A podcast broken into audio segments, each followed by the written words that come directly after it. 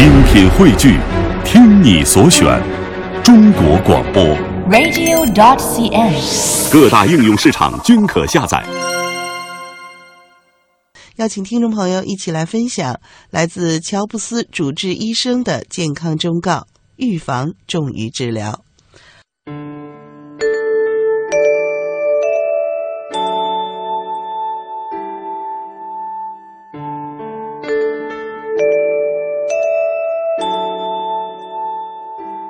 远离疾病，预防为主。我们到八九十岁到一百岁的时候，如果身体没有没有疾病的话，照样可以和年轻人一样活得非常幸福美满。我们只要把这些伤害我们健康、让我们得病的这些原因去除掉的话，我们本身就是一个健康的人。中信出版社编辑杜良分享畅销书《无病时代的健康理念》。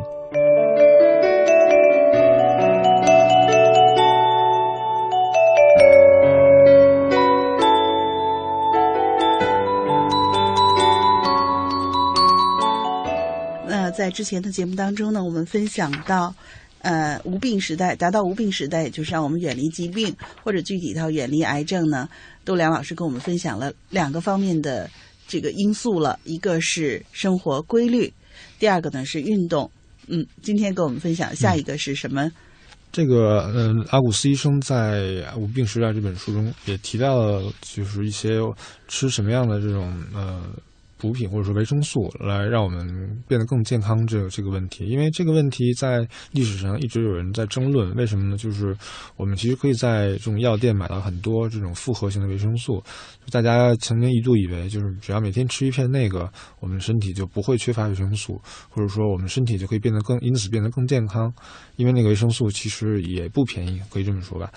呃，但是实际上，阿古斯医生在书中提到，就是说，我们不是每一个人都需要去嗯补充这种维生素的，呃，因为其实我们这些呃这些维生素我们都可以从食物中获取，而就是啊我们的身体对这些维生素的摄取是有一定的量的，就是说，如果你过度的去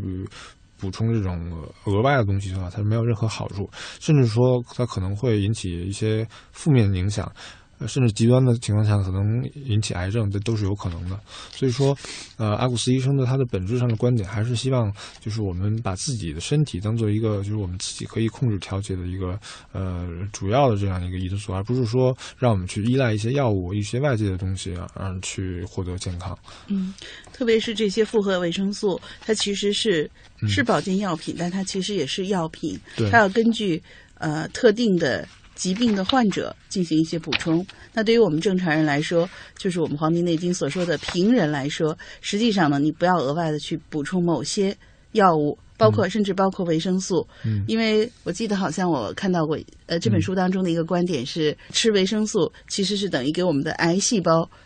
来补充营养，没错那有可能就会造成这个肿瘤的快速生长。没错，阿古斯医生在这本书中提到过，确实维生素有时候它会，嗯，甚至会加速这种癌细胞的生长。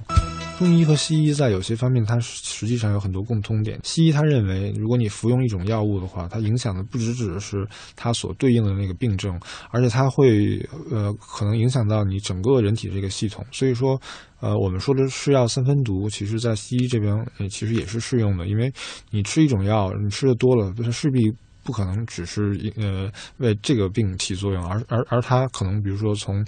从肾或者从肝这些地方经过代谢排出去，而他们也是要去承担这个药的作用的。所以说，呃，药不能乱吃，我觉得是非常有道理的。嗯，那我们也特别提醒我们收音机前的爸爸妈妈哈，如果您觉得身体有些问题的话，那么建议您去看医生，千万不要自己跑到药店去买一大堆补药来自己吃，因为也许这种补药不适合您，甚至也许会给您的身体带来更多的负担，甚至引发疾病。没错，就我个人来讲的话，嗯，因为我自己的呃外公外婆，他们其实也非常关注这种健康方面的信息。但是我发现的一点就是，他们非常容易轻信，就是别人跟他们说这种药好，或者那种药好，或者说这种疗效，嗯，这种疗法好，他们就可能就非常容易去信了。但是我觉得这是这是一种非常嗯不科学的这种想法，因为呃无论如何，他这些卖药这种厂商，他是都是要赚钱的。而我们我们最终的目的是让我们身体更健康，而不是说让我们去遵循某种疗法，然后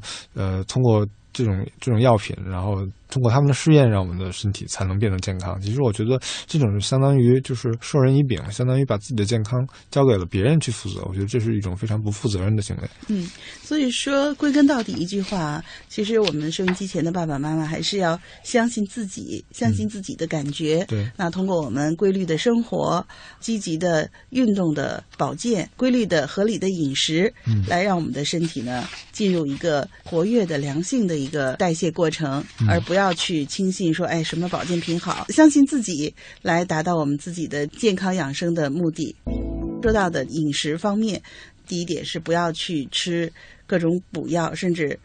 连维生素这样的东西，要一定要看您是不是身体需要。如果真的医生给您开这个药了，说您需要。呃，这种情况当然也是有的。比如说，我们通过血液的检测证明您确实缺乏维生素 B 十二，那么您适当的进行补充，那这是一个调整，而且它也只是一个阶段。对当您达到平衡以后，就不要继续吃了。对。那么除此之外，我们说我们日常的饮食，嗯呃，在《无病时代》这本书当中又有什么建议呢？呃，在这本书中，阿古斯医生也提到过另一本书，就是呃，美国的一本也是算是科普，嗯，科普类的这种作者他所写的一本呃嗯关于食物的书。在这本书里，呃，这个作者提到过，就是我们尽量要去吃这种日常中我们可以看到它的原材料的食物，尽量去拒绝那些呃包装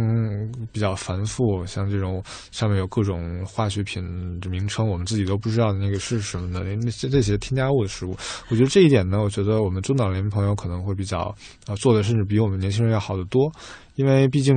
那个年代过来的，其实都是可以买到这些就是可以看得见原材料的这种呃食品或者副食品。但是我们现在的这种工业社会呢，就是经常嗯能看到一种包装食品，所以说其实我们的小时候。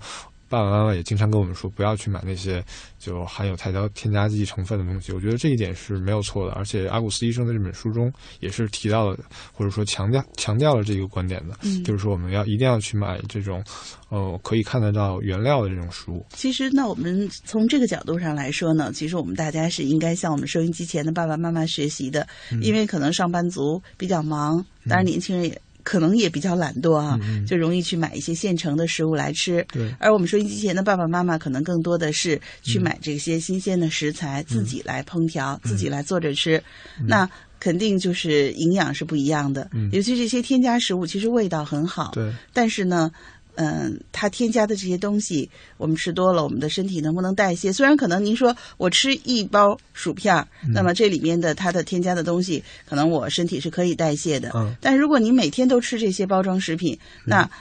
积累到一定的量，可能身体就难以代谢，那有些毒素就排不出去了没。错。嗯那我们收音机前的爸爸妈妈可能会说：“你想吃薯片啊？那好，我给你炸薯片，我给你在家里自己炸。虽然嗯油炸食品我们也推荐大家少吃啊，但是毕竟比我们买的那些